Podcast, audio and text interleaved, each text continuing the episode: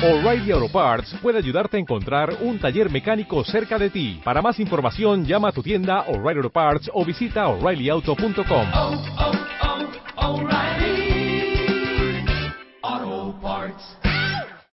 Si te gusta este podcast, entra en iVox.com y recomiéndalo. Así le ayudarás a que gane visibilidad en la mayor biblioteca de audio a la carta en castellano, donde además encontrarás centenares de programas de radio, monólogos, audiolibros, conferencias y otros muchos audios de diferentes temáticas. Ah, y recuerda que iVox es con V. Gran parte del contenido que van a ver y oír es de naturaleza gráfica y puede herir la sensibilidad del espectador.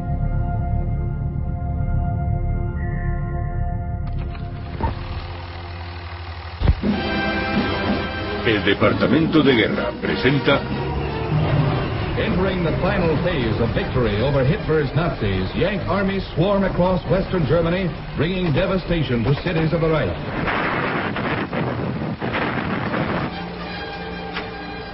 From all sides, Allied might crushes in on the remains of the Wehrmacht, bringing home the horrors of war to the German people as they have never experienced it before.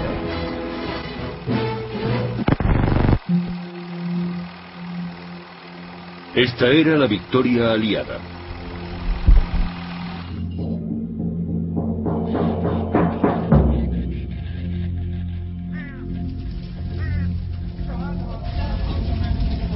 Pero si eras alemán, era tu derrota.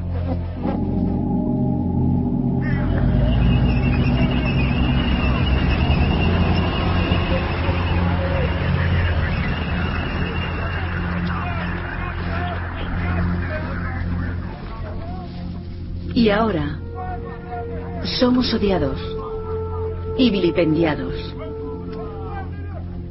Somos pobres, vencidos y despreciados por todos. Los alemanes sabían ya desde hacía algún tiempo que perderían la guerra.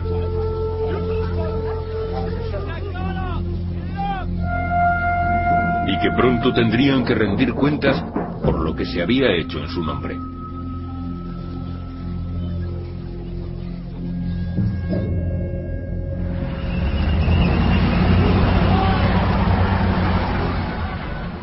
Mis dedos tiemblan mientras escribo esto.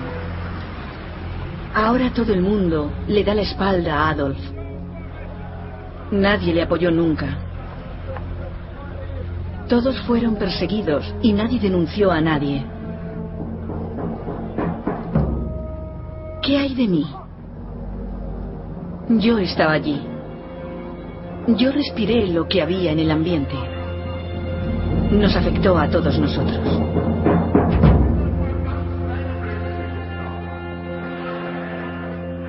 Esta no es la historia de cómo Adolf Hitler se hizo con el poder en Alemania.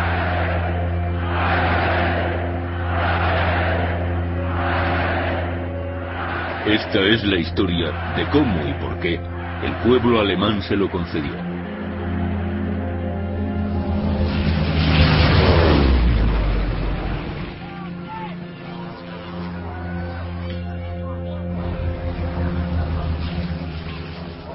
Es fácil tirar piedras. Es fácil sentarse a juzgar cuando estás en medio de la abundancia, manjares y buena vida. Nosotros habríamos hecho otra cosa, dice la gente. Nos habríamos librado pronto de la dictadura del terror nazi. ¿De verdad lo habrían hecho?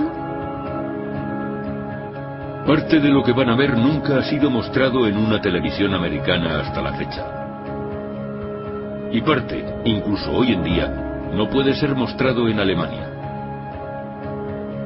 Estas son sus palabras, sus películas. Este es el alzamiento del Tercer Reich. Tercer Reich. El ascenso. Primera parte.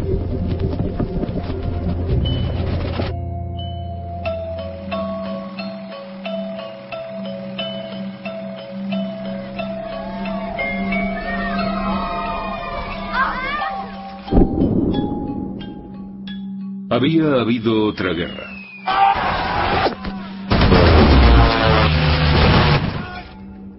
Otra derrota alemana.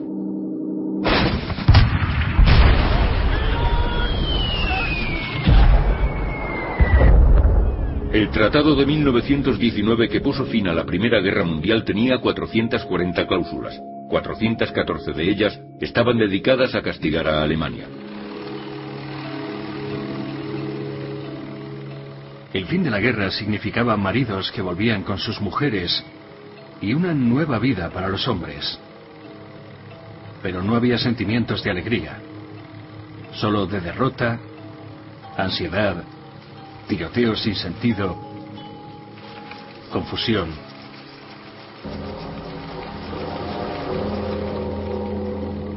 Si eras alemán en 1919, tu paz era humillación y sufrimiento.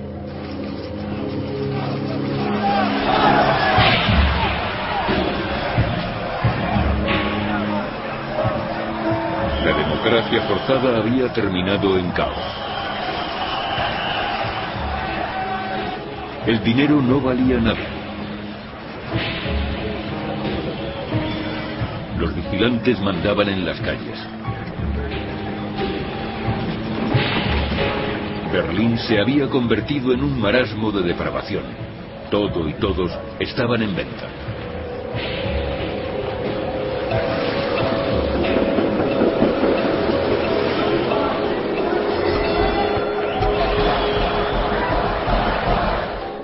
El ambiente se ha vuelto revolucionario, apocalíptico.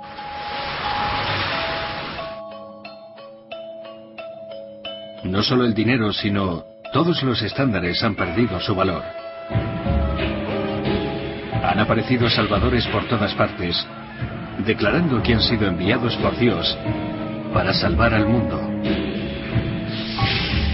Místicos, magos y fanáticos religiosos atraían a seguidores desesperados por la salvación. Cada uno era llamado Highland o Salvador.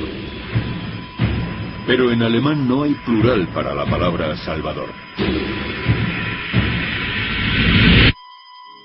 Solo puede haber uno. En Múnich hay un cabo del ejército que ha estado causando problemas. Dicen que tiene un poder casi hipnótico. Un hombre para dirigir la patria. 1923-1928.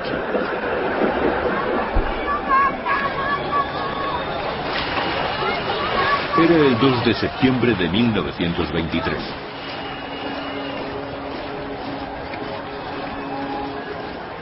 Aquí, en esta manifestación nacionalista, Adolf Hitler hizo una de sus primeras apariciones rodadas en película.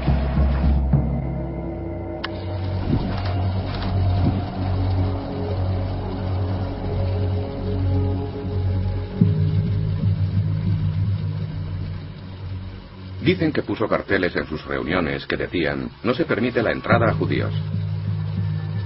Pero tiene un discurso de lo más persuasivo sobre el honor alemán, los derechos de los trabajadores y una nueva sociedad. Y tanto si te gusta como si no, ciertamente sabe lo que quiere.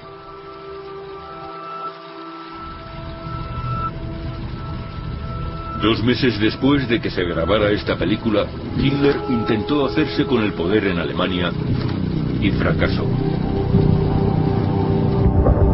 El 8 de noviembre Hitler intentó incitar una revolución desde una cervecería de Múnich. Murieron 16 de sus seguidores.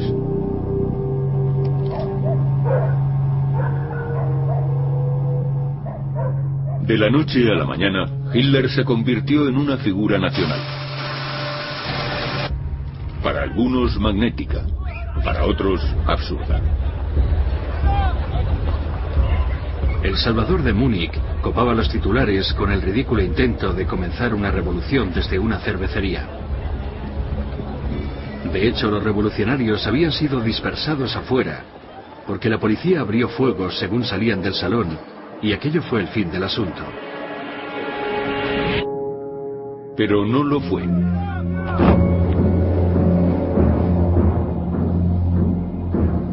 La bandera con la esvástica o Hakenkreuz que llevaba aquel día el Partido Nacional Socialista de Hitler fue teñida con la sangre de los caídos.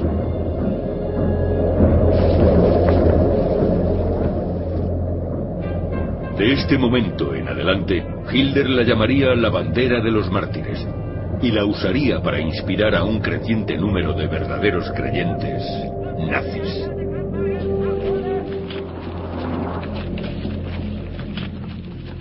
Me siento electrizado.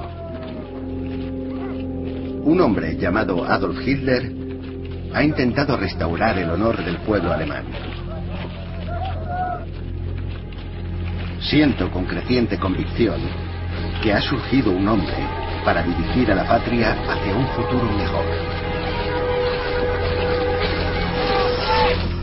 Ahora construye tu pueblo. 1929.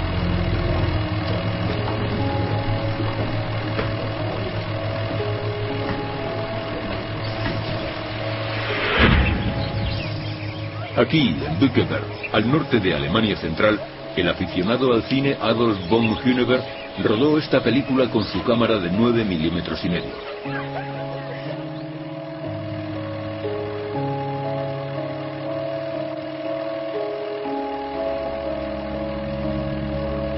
A 350 kilómetros de distancia, en Berlín, los comunistas filmaban estos violentos choques contra la policía.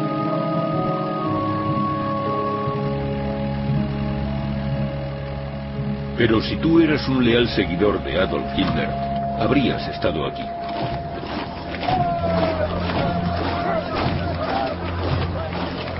Era el 2 de agosto de 1929 y los nacionales socialistas estaban filmando su tercer congreso del partido, el primero celebrado aquí, en Nuremberg.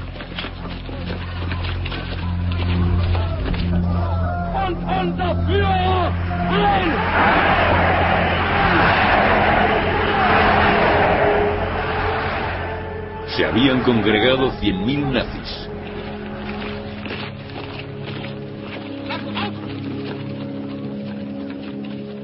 De repente aparece Adolf Hitler. Va dándole la mano a cada uno de los allí presentes. Hay cosas que no se pueden explicar, que no se pueden describir. No dejo de pensar en él. A veces nos habla en nuestros sueños.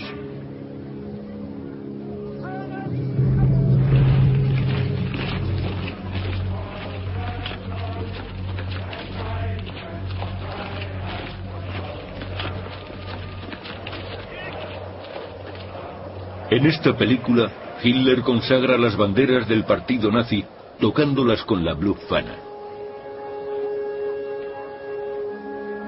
La esvástica teñida de la sangre de su fallida revolución. Sus leales seguidores quedan enardecidos.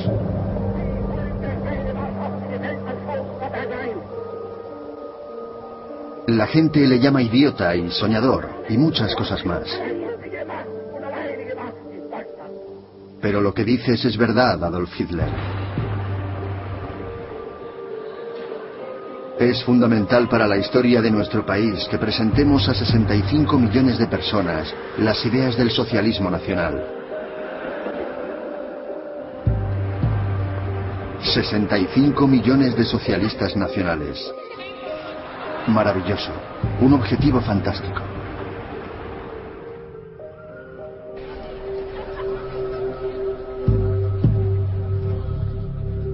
La mayoría de los alemanes seguía pensando que Hitler era demasiado radical, si es que pensaban algo en él.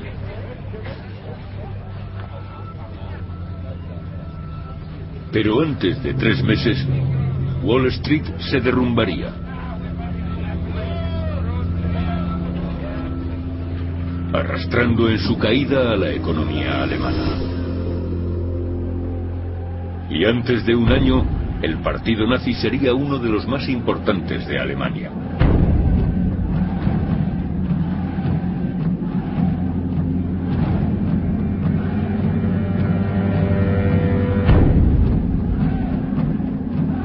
Mientras descendíamos hacia la miseria y pedíamos ansiosamente un Salvador, Él emergió como una montaña.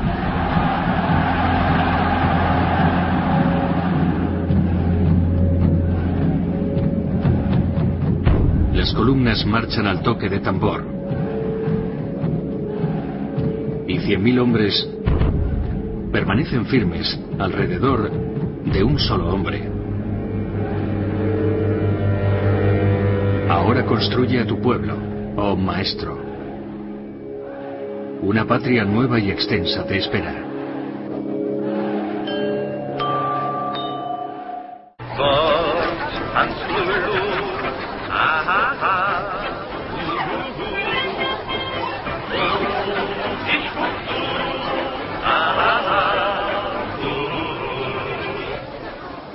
Era 1932. Estas imágenes fueron filmadas en un carnaval cerca de Leipzig, Alemania. El director, Walter Lenger, llevó consigo su cámara de 16 milímetros y a la chica con la que se casaría. El ambiente era alegre, pero más allá de las puertas de la feria se oían gritos revolucionarios.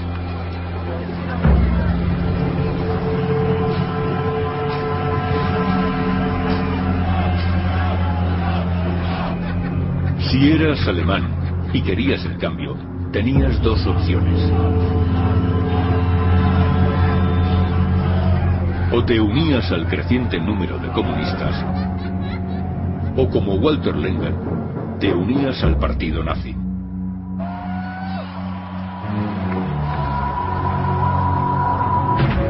Vota por Hitler, 1932-1933.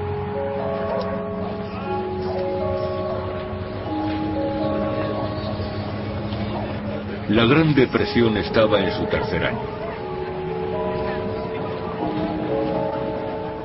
Alemania había sufrido tanto o más que cualquier otro país. Madre alemana. El padre de tus hijos, el proveedor de tu hogar, se encuentra ante las fábricas cerradas, sin trabajo, sin pan, sin esperanza de que su suerte o su vida puedan cambiar. Madre alemana, quieres un buen futuro y libertad para tus hijos. Por eso, votarás el 13 de marzo por Adolf Hitler.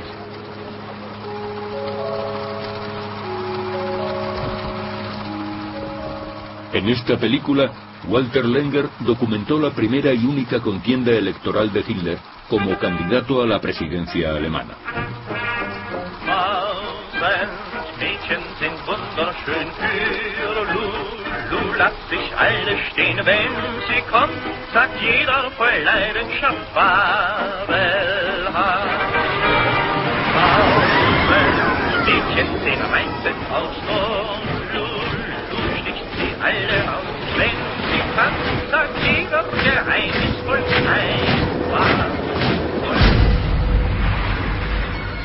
El 13 de marzo de 1932, Hitler recibió 11 millones de votos en las elecciones presidenciales. Perdió.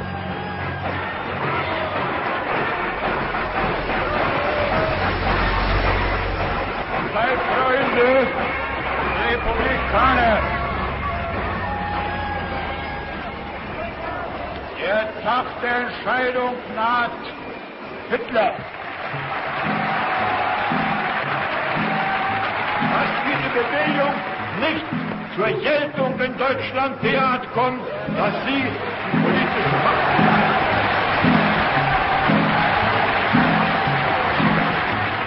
Si uno se oponía a los nazis, parecía seguro que aquello sería el fin de Hitler.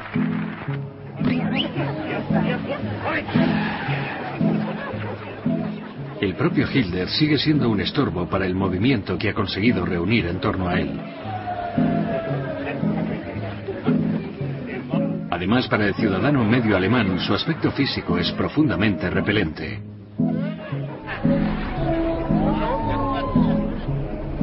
El comportamiento epiléptico, los gestos salvajes y la espuma en la boca, los ojos alternativamente elusivos o con la mirada fija.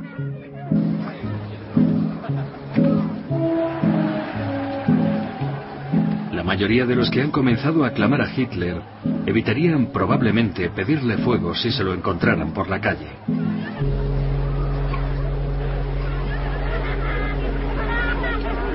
Pero antes de un año, Hitler sería canciller.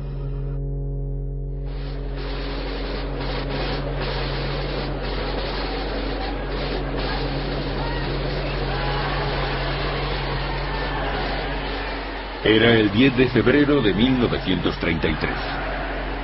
Sie hören schon einen sich vermehrenden Geräusch, wie die fieberhafte Spannung zu wachsen beginnt. Aunque no habían conseguido más del 37% de los votos, los nazis eran el mayor partido político de Alemania.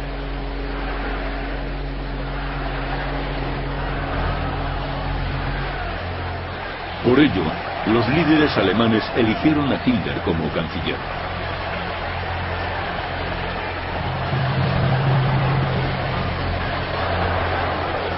Der Reichskanzler Adolf Hitler, der Führer des jungen Deutschland, der hier im Sportpalast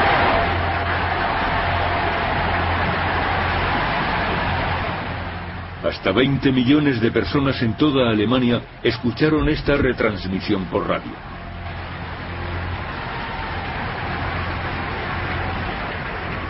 Sería la mayor audiencia que jamás conseguiría Hitler.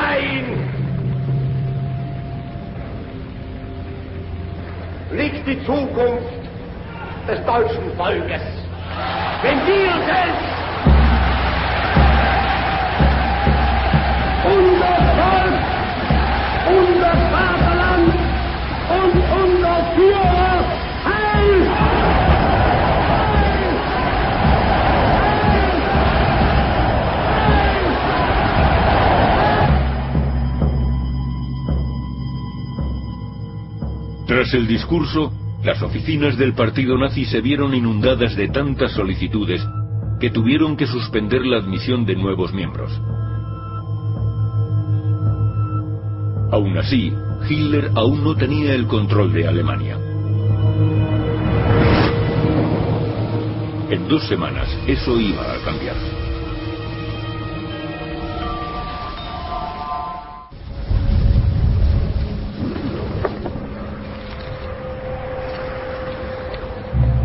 Era la mañana del 28 de febrero de 1933.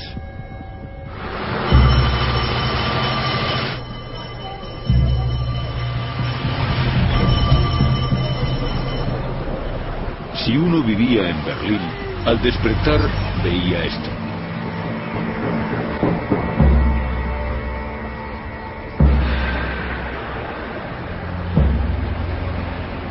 Durante la noche, alguien había incendiado el Parlamento alemán.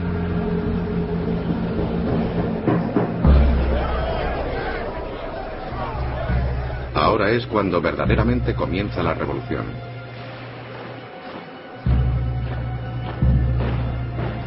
La clase media había sido repelida por la dureza y la falta de tacto de los nazis.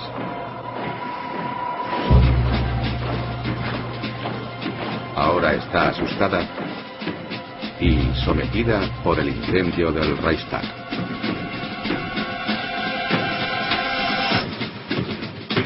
Aullar con los lobos, en marzo de 1933. Hoy en día nadie está seguro de quién encendió el fuego que destruyó el Reichstag. Pero Hitler sabía a quién culpar. A sus rivales, los comunistas.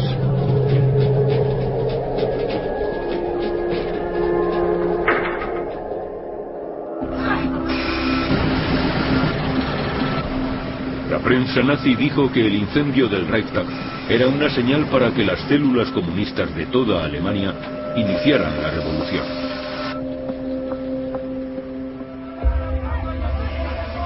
Querían enviar bandas armadas a los pueblos para cometer saqueos y asesinatos. Tomarían rehenes entre la clase media. Las mujeres y los niños de los agentes de policía serían usados como escudos humanos. Destruirían todos los valores culturales, como ya había sucedido en Rusia. Hitler había inventado una amenaza comunista.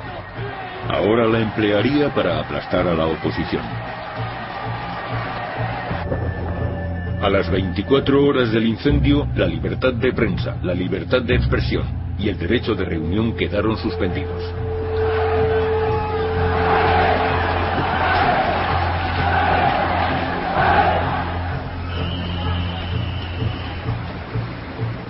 Mañana posterior al incendio, estuve hablando de estos asuntos con algunos amigos.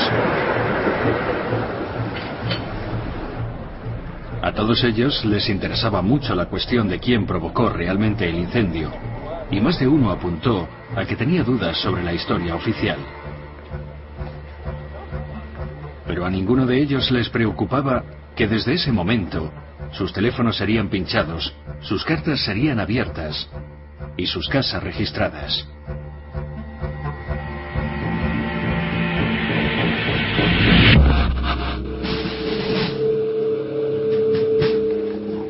A los pocos días del incendio, miles de comunistas fueron detenidos.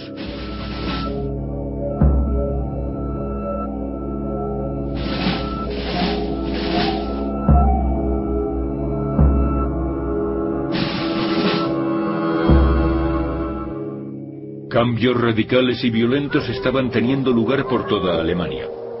Pero Hitler los había justificado todos.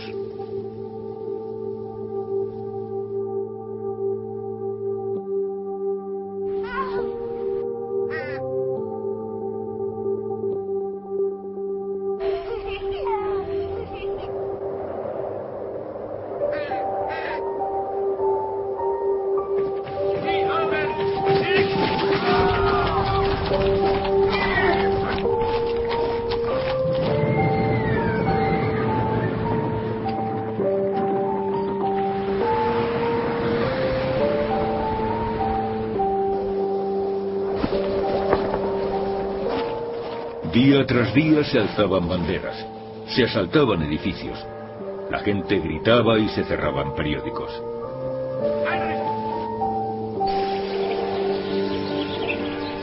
Es tremendo ver cómo acciones de pura violencia, quebrantos de la ley y terribles opiniones aparecen respaldadas como un decreto oficial. De hecho, es muy arriesgado incluso estar escribiendo esto.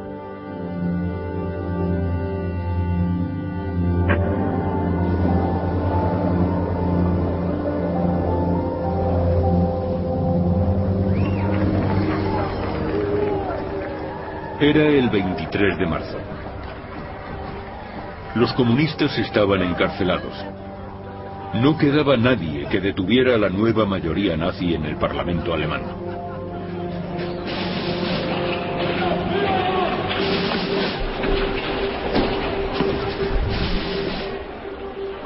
Cuando los delegados votaron para consolidar todo el poder en Adolf Hitler, Llevaba exactamente 52 días como canciller.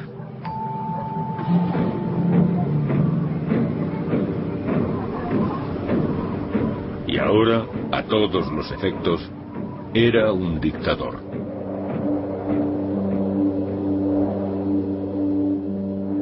Lloramos de felicidad y alegría.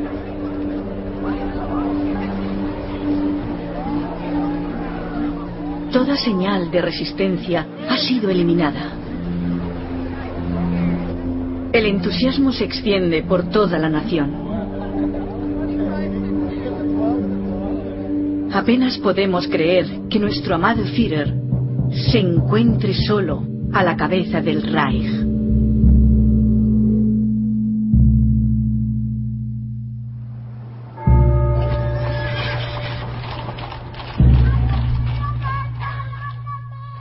Las campanas de las iglesias. Los niños ondean banderas. Hay desfiles diarios. La gente se ha acostumbrado a vitorear. Incluso cuando no hay motivos para ello. Es razón suficiente que la gente que se distanció de los nazis esté siendo torturada hasta la muerte diariamente con látigos de acero y tornos eléctricos.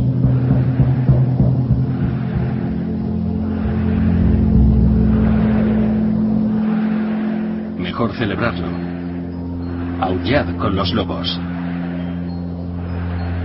Heil, Heil, Heil.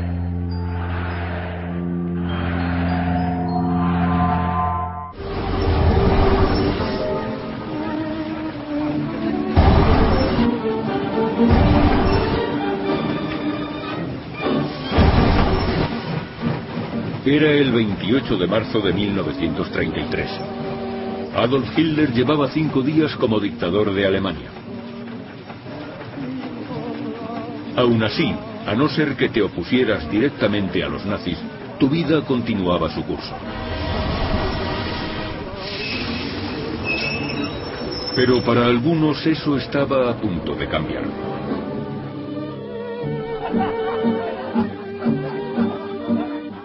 Estuvimos almorzando con un profesor de Derecho y su mujer. Ambos eran judíos. Lo asombroso es que esa mujer inteligente y encantadora no se opone en absoluto a los nazis. Ningún daño en absoluto. Abril 1933. Todo lo contrario. Estuvo comentando las grandes cualidades de Adolf Hitler. La grandeza de la era que íbamos a presenciar. El renacimiento nacional. Y estaba firmemente convencida de que no se haría ningún daño en absoluto a los judíos educados en Alemania.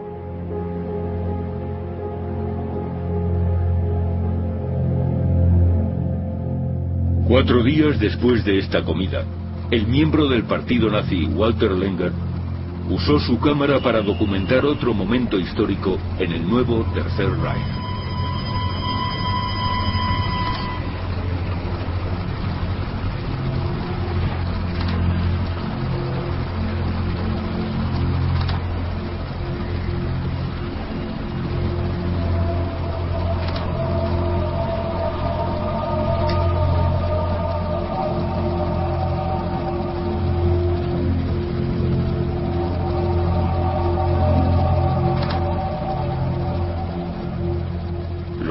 Estaban boicoteando todos los negocios judíos en Alemania.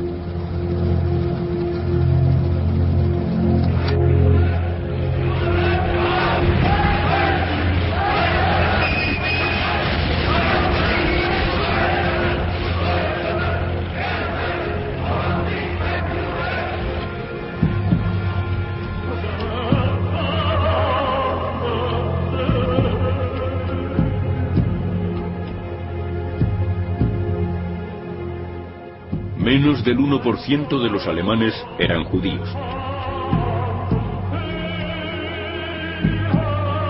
La mayoría se consideraban ante todo alemanes. Aún así, Hitler declaró que los judíos eran la desgracia de Alemania.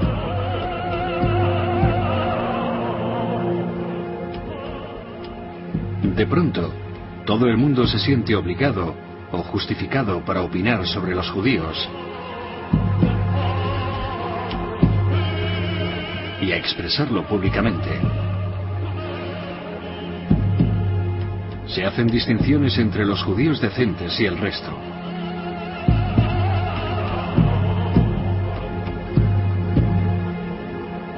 Simpatizo con los judíos. Sin embargo, apoyaría su conversión al cristianismo, sinceramente.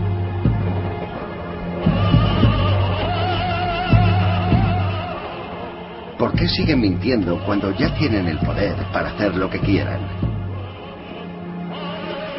Quiero saberlo.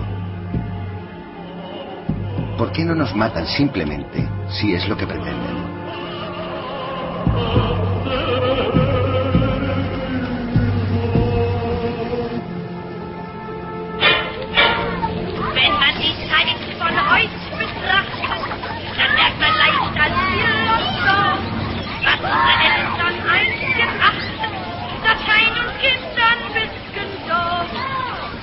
La Revolución Nacional no ha dejado indemnes las almas de los niños. Hasta los niños más pequeños cantan con entusiasmo y verdadera emoción el himno del partido nazi.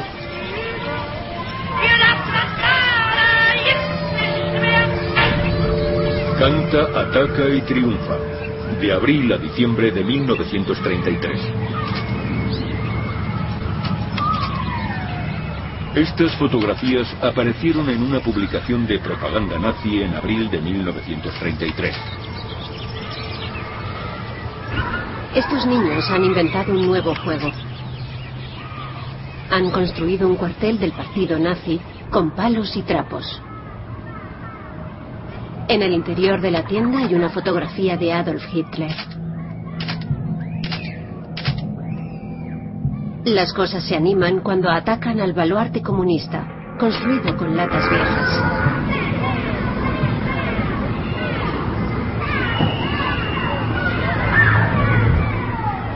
Se registra su campamento y los comunistas son llevados a un campo de concentración.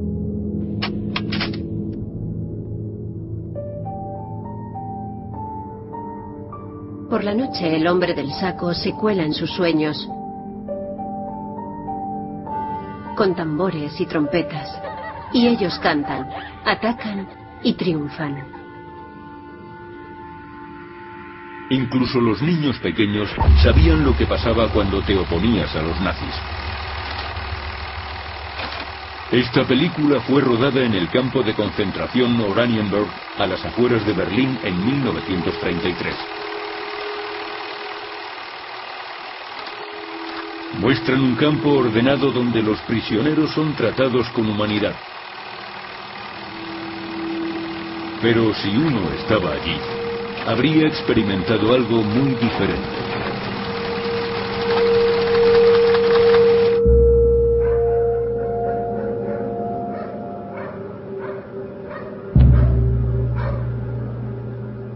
Nadie sabe cuándo le llegará el turno de ser golpeado o por qué van a golpearlo.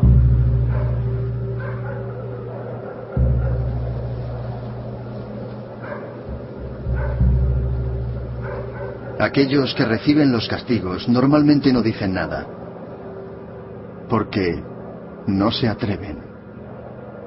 Pero por la noche se oyen los gemidos y los sollozos. A finales de 1933, 100.000 alemanes habían sido detenidos.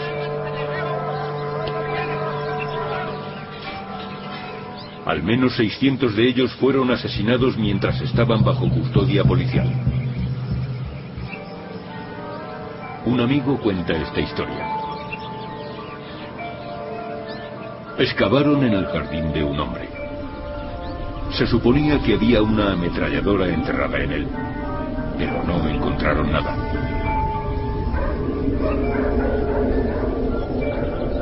Conseguir que confesara le golpearon.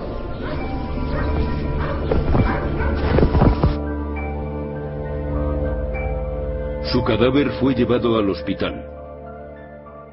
Tenía señales de botas en el estómago y agujeros en la espalda del tamaño de un puño. ¿Cuál fue la causa oficial de muerte? Disentería.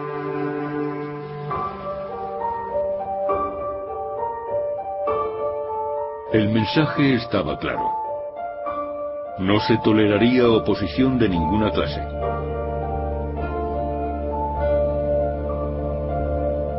El Tercer Reich había comenzado su alzamiento.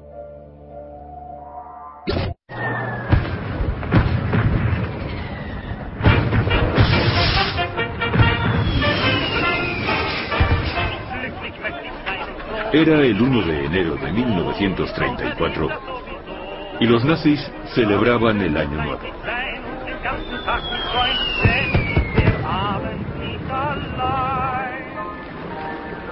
Dejamos atrás un año de éxitos.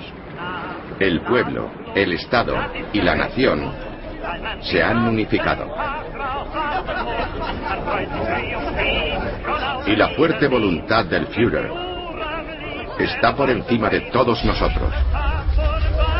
Alemania se presenta ante el mundo como una unidad inamovible. Pero no todos eran bienvenidos al nuevo régimen. Solo aquellos ciudadanos a los que los nazis consideraban racialmente superiores. Este sería el año en el que la ingeniería alemana comenzaría a producir más como ellos. No he hecho nada malo. Enero 1934.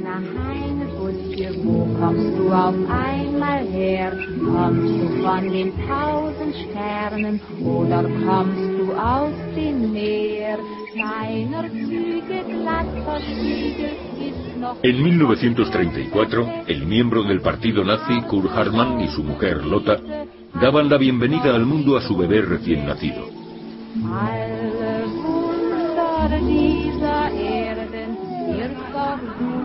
Ulrich Hartmann era afortunado porque sus padres no sufrían rasgos genéticos indeseables. Porque aquel año, los nazis comenzarían a prevenir quirúrgicamente que esos alemanes pudieran reproducirse.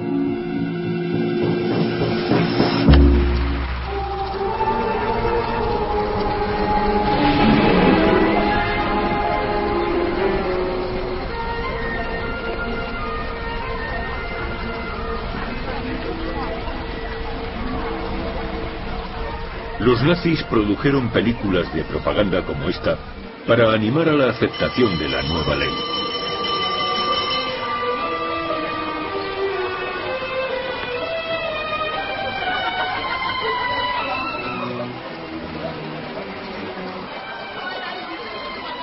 Pero uno podía ser esterilizado a la fuerza por cualquier cosa que ellos consideraran un fallo genético.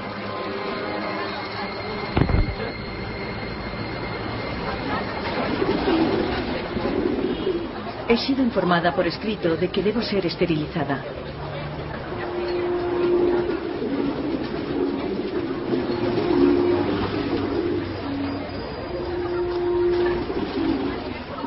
Rechazo esta decisión.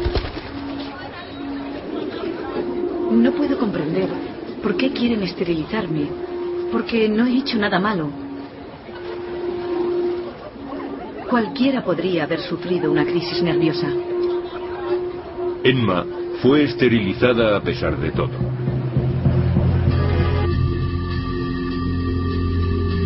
Al menos 400.000 alemanes fueron esterilizados por ceguera, epilepsia, homosexualidad, depresión, alcoholismo, sordera, promiscuidad sexual y deformaciones físicas.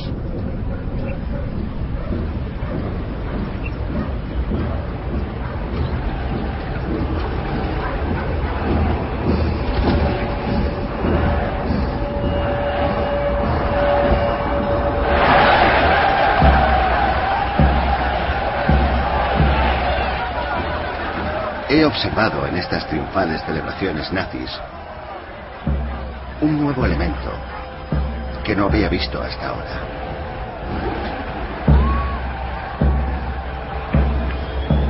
Detrás de la banda y del séquito de tropas de asalto de camisas marrones, desfila ahora una larga cola de civiles ondeando banderas que antes no marchaba con ellos.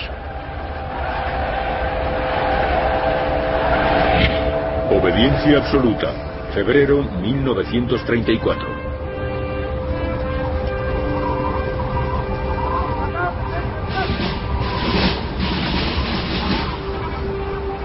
Era el 25 de febrero.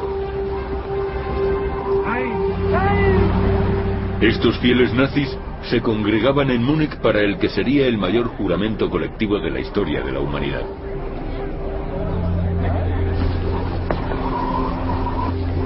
Si sabías lo que te convenía, tenías que unirte a ellos. Der Programmverkündung gemeinsam den Schwur der Treue. Ich schwöre Adolf Hitler. Unverbrüchliche Treue. Unverbrüchliche Treue. Ungedienten Gehorsam. Sieg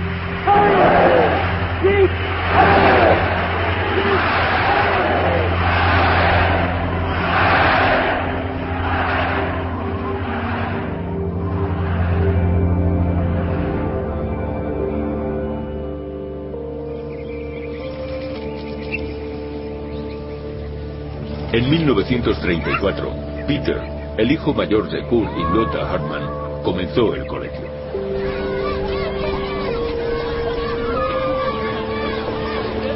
Al igual que otros niños alemanes, en su primer día aprendió el saludo obligatorio alemán. Heil Hitler.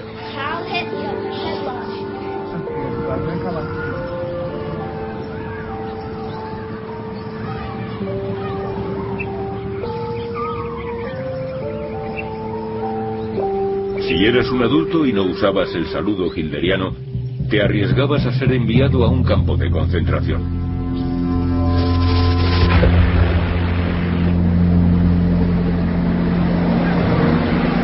Así que ahora, al menos en público, parecía como si todo el mundo fuera nazi.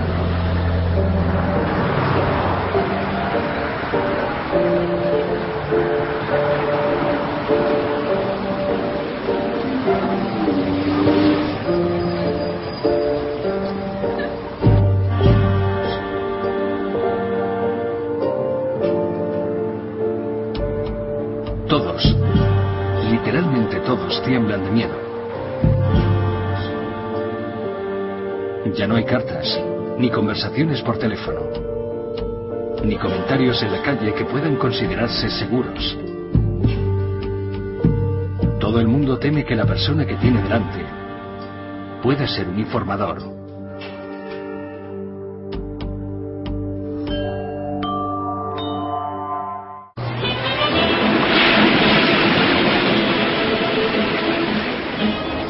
Verano de 1934.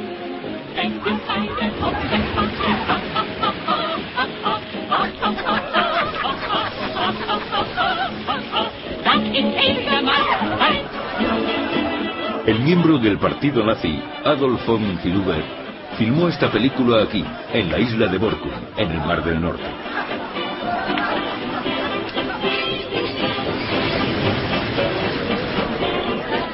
Él y sus amigos eran bienvenidos a este popular centro de vacaciones.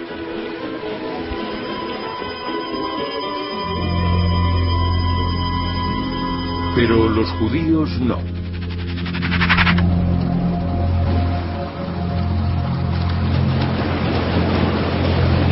Durante décadas, los residentes de Borkum habían proclamado con orgullo que estaban libres de judíos. Y aquel año, los nazis fijaron ese objetivo para toda Alemania.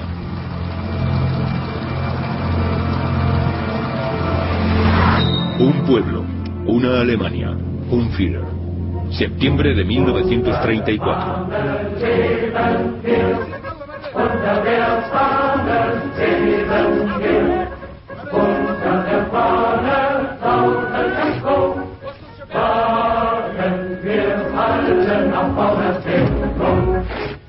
Si eras un fiel miembro del partido nazi, el verano terminaba como siempre, con la peregrinación anual a Nuremberg para la fiesta del partido.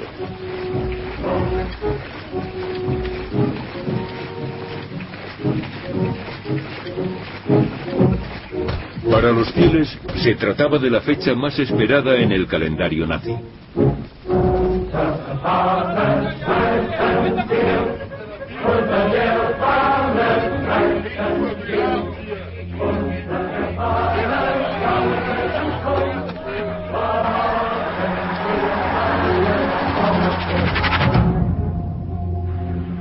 Pero el Congreso de 1934 sería especial.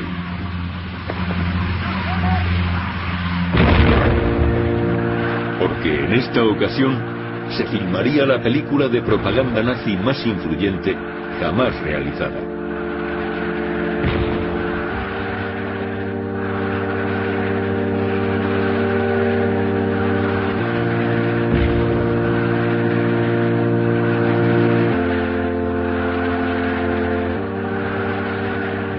Lo que contemplé en Nuremberg es uno de los sucesos más extraordinarios que jamás he presenciado.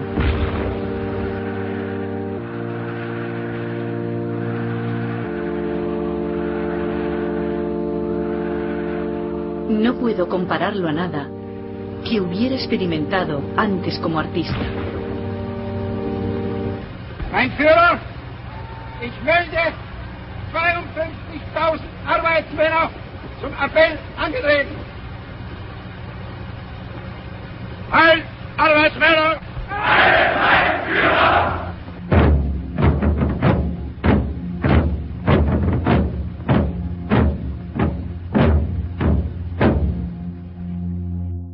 Para alcanzar la gloria del Tercer Reich, la directora, Leni Reinfeldstahl, ayudó en los preparativos dirigiendo y ensayando esta escena al menos 50 veces. Kamerad, woher stammst du? Aus Friesenland. Und du, Kamerad? Vom Kaiserstuhl. Und du? Von der Donau, vom Rhein. Und von der Saar. Ein Volk. Ein Führer.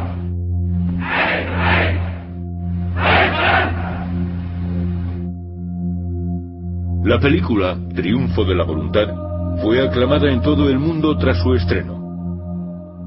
Cosechó premios en Alemania, Venecia y finalmente París.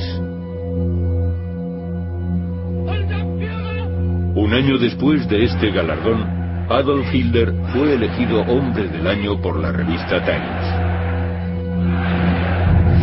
A comienzos de 1935, Triunfo de la Voluntad era una película cuyo visionado era obligatorio en todos los colegios alemanes. Hoy la película está prohibida en Alemania.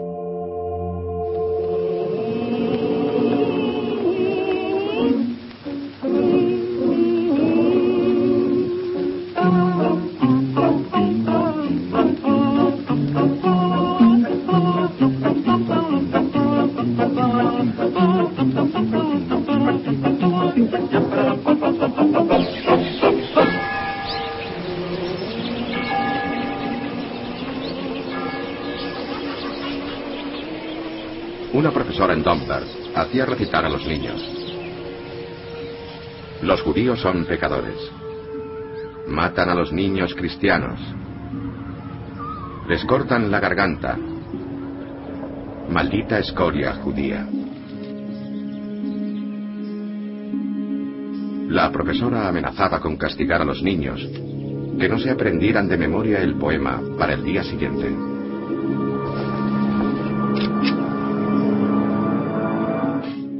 Una bestia que huele la sangre. Septiembre 1935. Era el 15 de septiembre de 1935 y una vez más, los fieles nazis se congregaban en Nuremberg.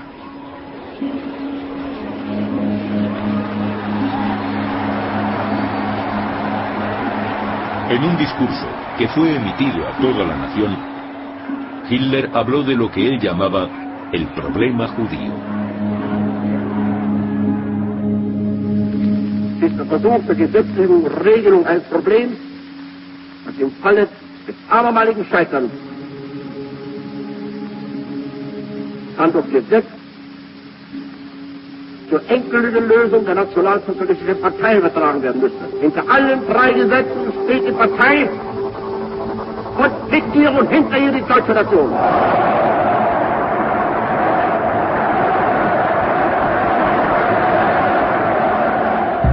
Los judíos ya no eran ciudadanos alemanes. El matrimonio entre alemanes y judíos quedaba prohibido. Las relaciones sexuales entre judíos y alemanes quedaban prohibidas. Después de que estas tres leyes fueran leídas, las salas vibraron con un aplauso de un minuto.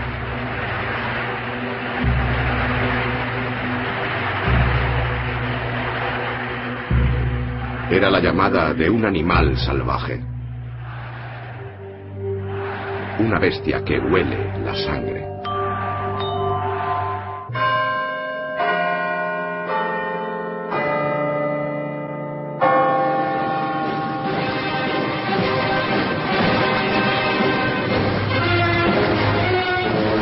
Welcome to Berlin, capital of the German Reich. Era el verano de 1936 y el mundo acudía a Berlín. For Berlin, 1936 is the Olympic year, and therefore Berlin is presenting herself in festival dress. The main theme are the flags of the new party's designs, the black swastikas in a white circle on a red background. En la capital de Alemania se celebraban los undécimos Juegos Olímpicos y el Tercer Reich producía películas turísticas como esta para animar la vista de los turistas. Hitler quería que el mundo viera el renacimiento alemán por sí mismo. Así que durante dos semanas en agosto, los nazis montaron un espectáculo.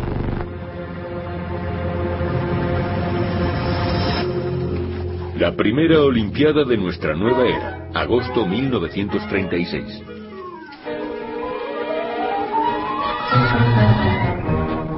Si eras un turista extranjero en los Juegos Olímpicos, los nazis podrían haberte convencido de que Alemania era una nación abierta y tolerante.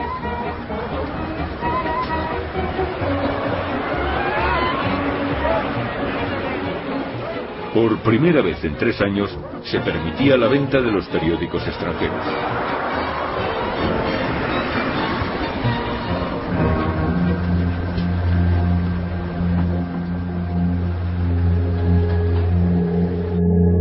Los carteles que prohibían el acceso de los judíos a los parques públicos o el uso de los bancos fueron retirados.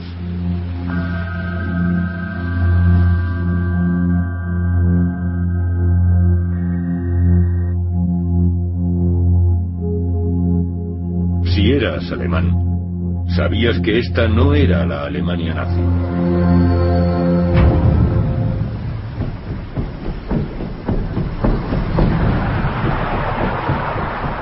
Los Juegos Olímpicos me parecen odiosos. Constantemente se transmite a los extranjeros que aquí pueden contemplar el renacimiento, el florecimiento y la unidad de espíritu del Tercer Reich, que abraza amorosamente al mundo entero.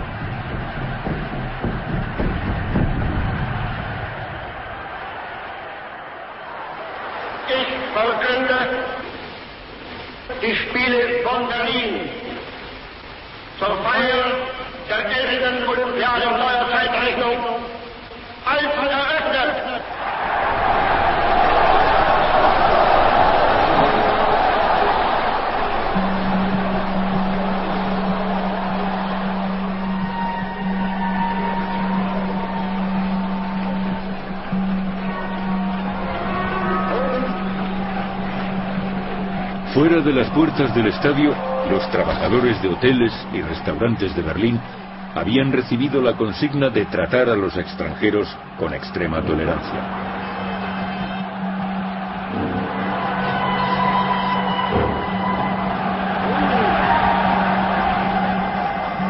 Muchos atletas americanos comentaban que nunca se les había tratado tan bien en su propio país.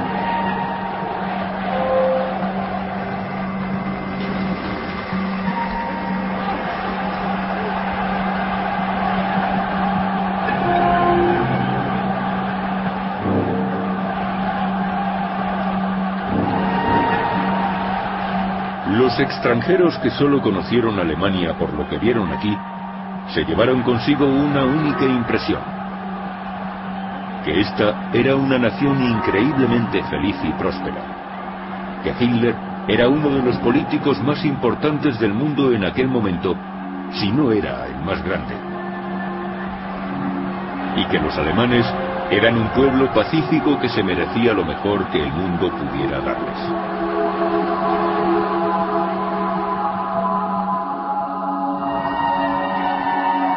Alemania ganó 89 medallas olímpicas, más que ninguna otra nación. Estados Unidos quedó segunda con un total de 56. Cuando los Juegos terminaron, los turistas volvieron a casa. Berlín volvió a la normalidad.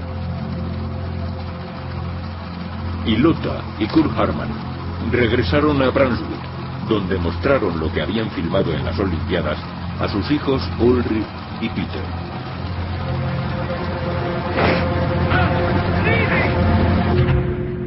Führer, te pertenecemos. 1936.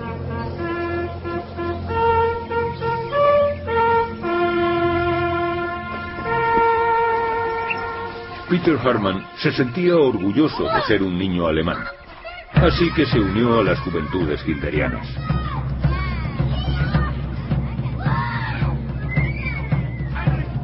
En 1936 se hizo obligatorio que todos los niños de más de 10 años se incorporaran a las mismas tanto si querían como si no.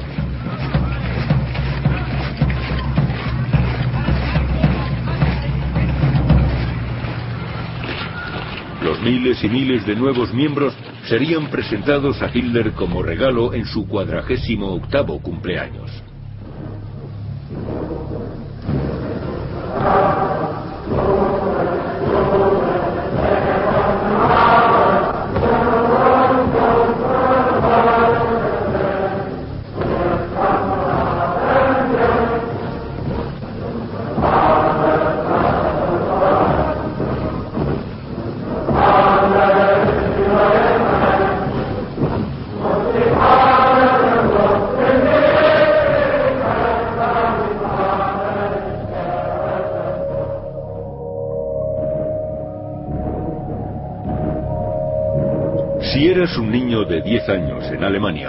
Es probable que tú también quisieras unirte después de ver películas como esta.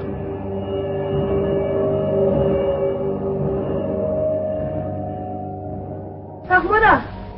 Ach, wir haben abgekocht, und geschwommen und gesungen. Ein Lied gesungen, ich dir. Und ich doch vergessen. Unseren Warte mal, jetzt habe ich. Voran.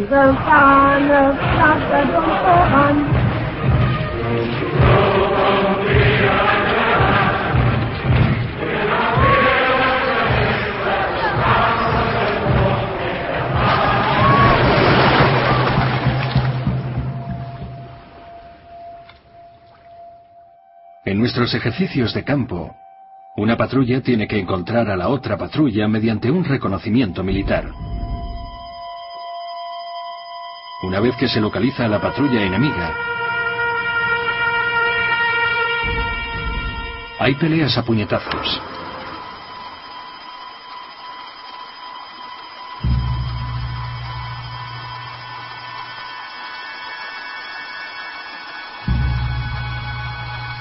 Se supone que este ejercicio nos enseña que la camaradería, como se la llama, se forja en la batalla.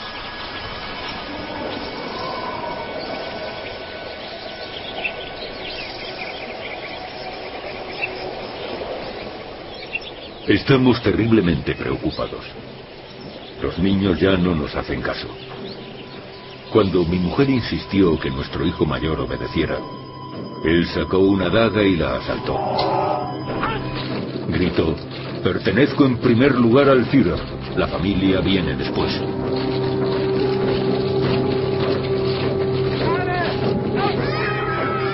Antes de dos años, casi ocho millones de niños habían hecho el juramento de lealtad a Hitler.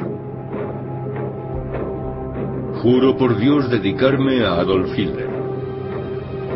Estoy dispuesto y preparado a dar mi vida si es preciso.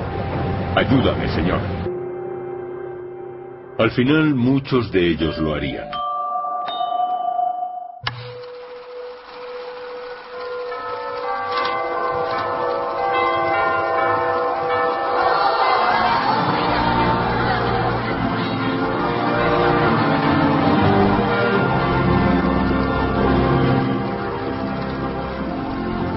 Era 1937 y el cineasta aficionado Walter Lenger celebraba su boda rodando esta pequeña película.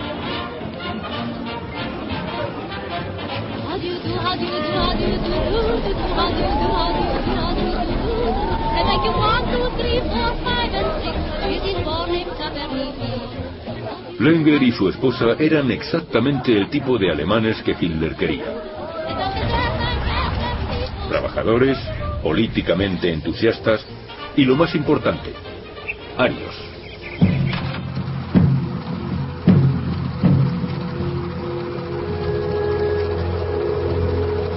El Reich animaba a las mujeres como la señora Lenger a tener tantos hijos como les fuera posible. Porque si el Tercer Reich quería conseguir sus objetivos, no solo necesitaba mejores alemanes, necesitaba más.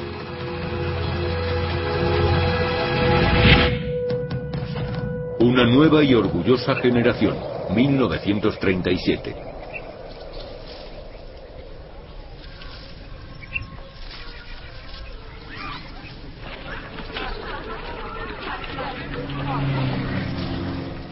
Para nuestro amado líder, las madres son las personas más importantes de la nación. Somos la esperanza de Alemania para el futuro. Y nuestro deber es dar a luz y criar a la nueva generación de hijos e hijas. Esta división femenina de las juventudes hitlerianas fue filmada durante una excursión a las afueras de Múnich en 1937. Estas chicas estaban obligadas a participar y a documentar que eran arias y que estaban libres de enfermedades hereditarias.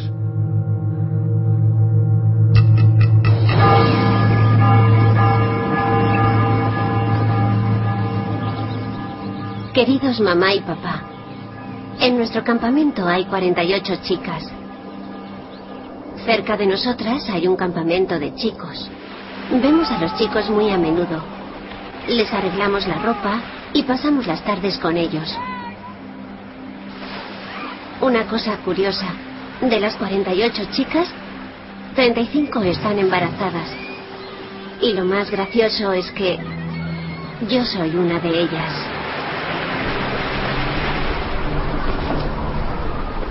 Al enterarse del embarazo de su hija, una de las madres, horrorizada, fue inmediatamente al campamento para investigar lo sucedido y reprender a su hija. La niña de 16 años contestó airadamente que si su madre no volvía a casa y la dejaba en paz, la denunciaría al jefe de campamento, que a su vez denunciaría a la madre a la Gestapo, que tomaría medidas contra ella por sabotear la maternidad alemana.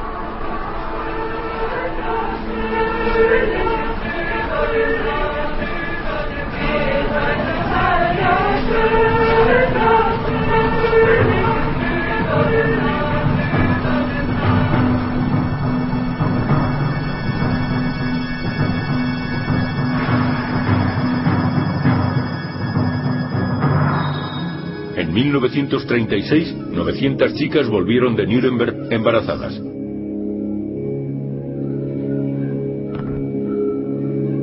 Las madres solteras eran conocidas como las novias del Führer.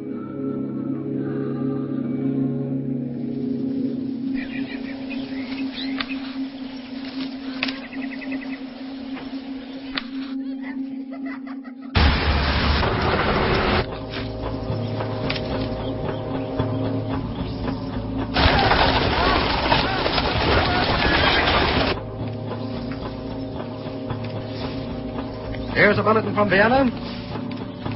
Chancellor Hitler termed Austria the latest and greatest addition to the German Reich.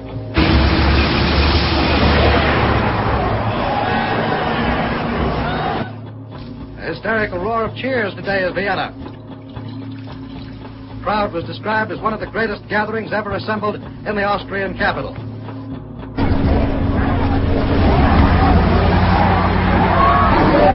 Meanwhile, an unidentified man fired at Nazi stormtroopers from a window and then shot himself dead. Later, at a downtown cafe, a man got up from a table, shouted Heil Hitler, and then stabbed himself. La última anexión de la nación alemana, marzo 1938.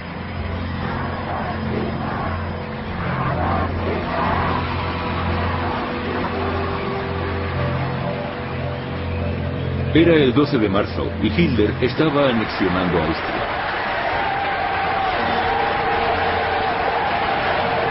El tratado que había puesto fin a la Primera Guerra Mundial prohibía la unión de Alemania y Austria.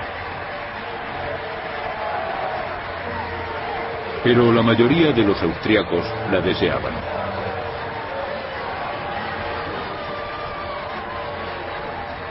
Como observaba un periódico extranjero, si Hitler estaba violando a Austria, entonces a los austriacos les gustaba ser violados.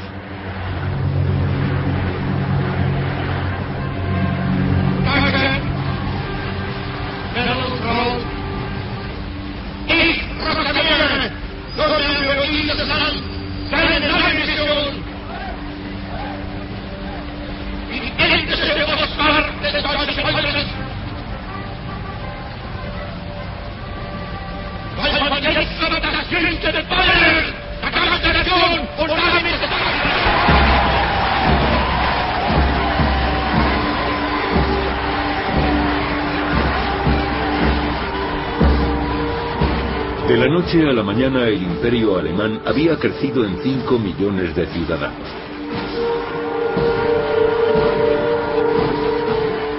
A los pocos días, 70.000 austriacos serían enviados a campos de concentración.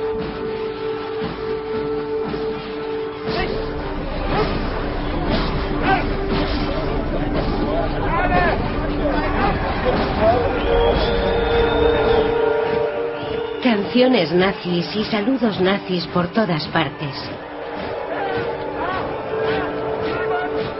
La ciudad es un mar de esvásticas. ¿Cuándo consiguieron coser todas estas enormes banderas esvásticas? ¿Cuándo obtuvieron nuestros amables vecinos su enseña nazi?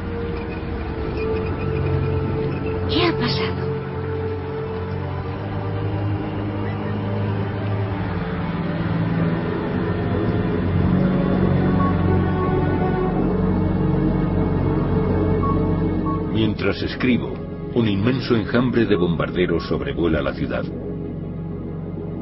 Es como si estos aviones estuvieran atacando a una potencia mundial.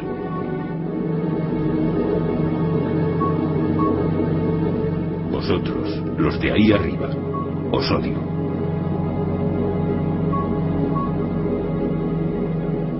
No sé si sobreviviré a vuestra caída, pero de una cosa estoy seguro. Esta es una caricatura de Alemania, garabateada por un simio maligno que ha escapado de su correa.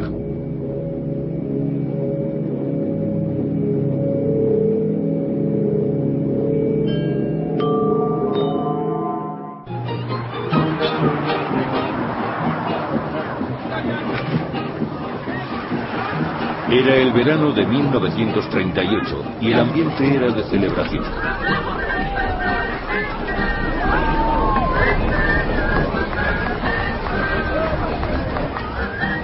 Aquí, en Múnich, El Tercer Reich se preparaba para festejar la nazificación de la cultura alemana.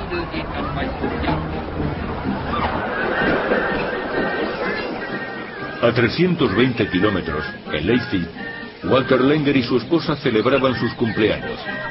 Él cumplía 40 y ella 30.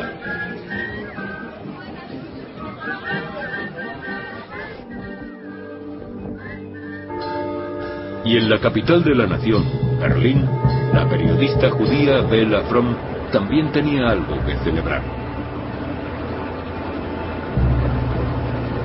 Cuando me encontré fuera del consulado americano, con el visado americano en la mano, tuve que sentarme en los escalones de piedra y llorar de felicidad y agradecimiento. Me iré en cuanto pueda. Tengo que conseguir salir de Alemania antes de que sea demasiado tarde. Planes para la conquista del mundo. Verano 1938.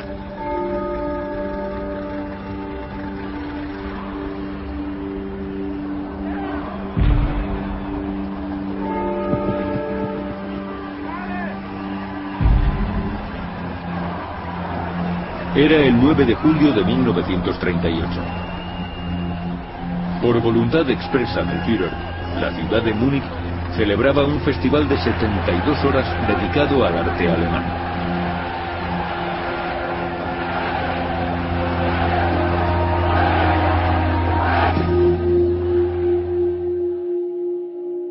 Si hubiera sido uno de los miles de visitantes, habrías visto el ideal alemán en pinturas, esculturas y grabados.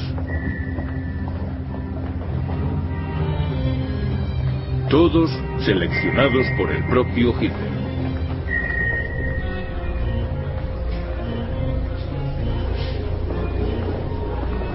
Fui guiado por la Casa del Arte Alemán.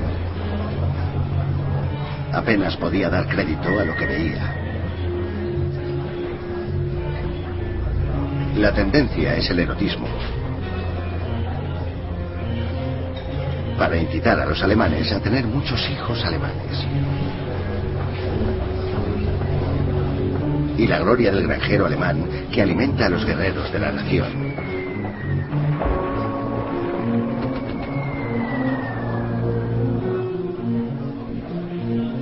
Y, por supuesto, el heroísmo en la batalla.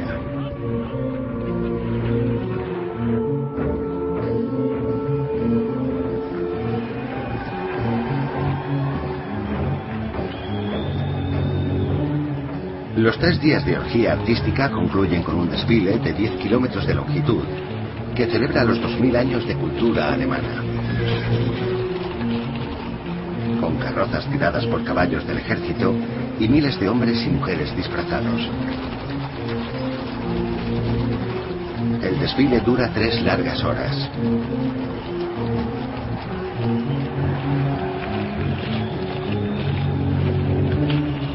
Al final, el símbolo del Tercer Reich, el águila soberana alemana.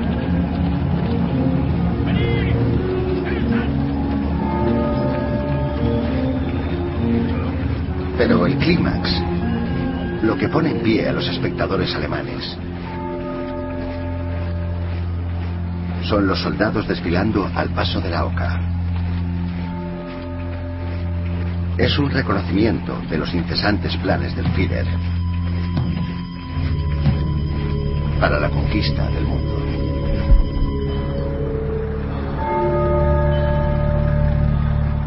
En menos de 12 semanas, Hitler invadiría la vecina Checoslovaquia.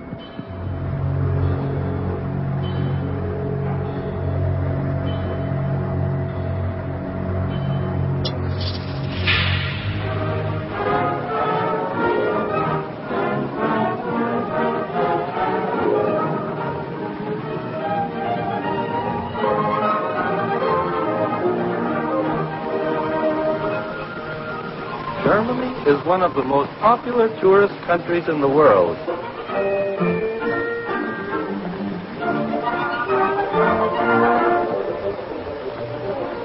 New national travel offices relieve the tourist of the usual travel worries.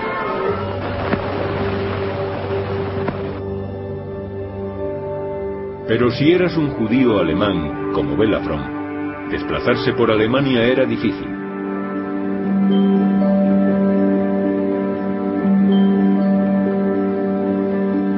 Salir al extranjero significaba normalmente renunciar a todo lo que tenías.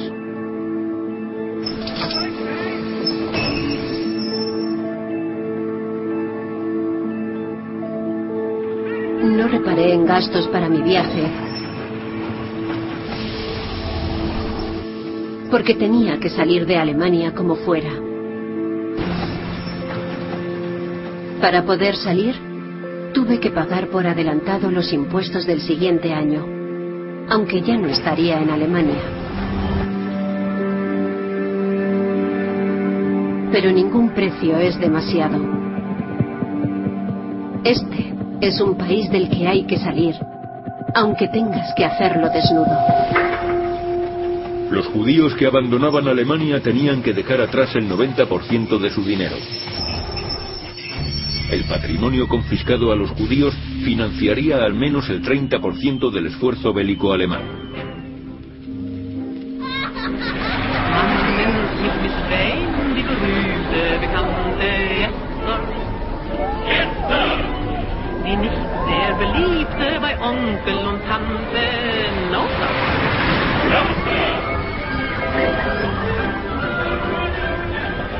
Era el 26 de septiembre y en el Festival de Octubre anual, Múnich estaba en pleno apogeo.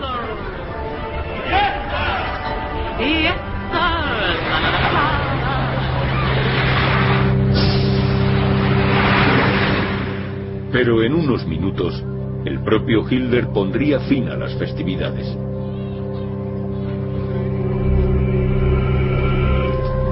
Paz o guerra, septiembre 1938. De repente las atracciones se detienen.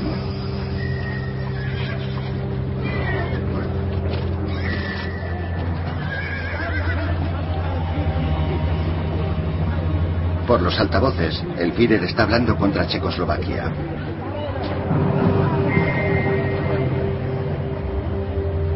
Nunca he visto a una multitud así cambiar de la alegría a la depresión tan repentinamente.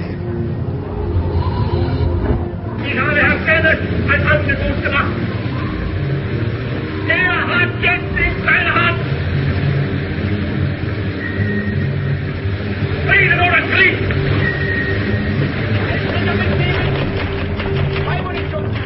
Hitler había exigido a Checoslovaquia la cesión de una gran parte de su territorio de habla alemana al Tercer Reich.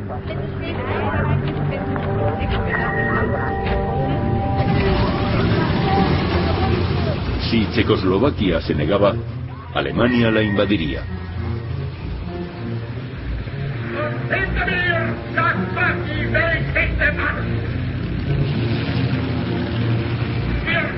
ein Volk, und zwar ein anderes als das vom Jahr 1908.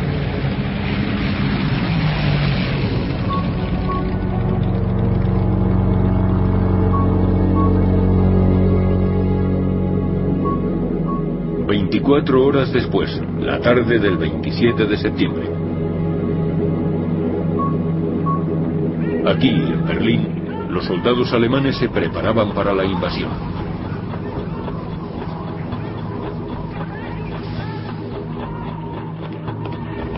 En solo unas horas serían enviados a la frontera con Checoslovaquia.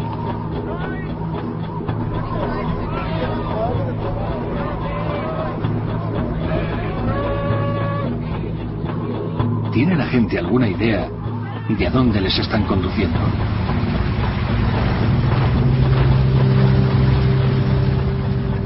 No, no quiero formar parte en absoluto.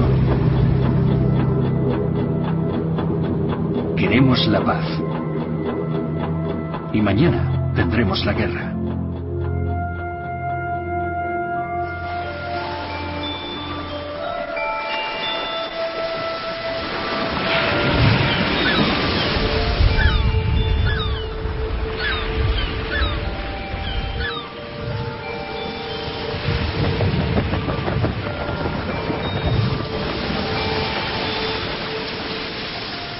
A bordo de este maravilloso barco.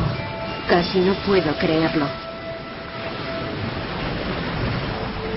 Luego, cuando me hago agudamente consciente de mi buena suerte, casi me siento culpable, recordando a los desafortunados que esperan, desesperados, su oportunidad de escapar.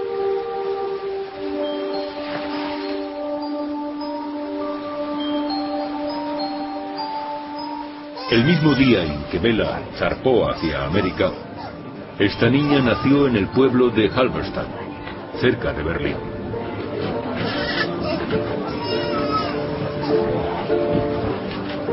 La madre y el padre de Wittke Klaus son entusiastas nazis. Pero solo estamos en septiembre de 1938. El Tercer Reich duraría otros siete años más. Y en esos siete años, Hitler traicionaría, empobrecería y finalmente destruiría a la familia Kramroth y al resto de Alemania.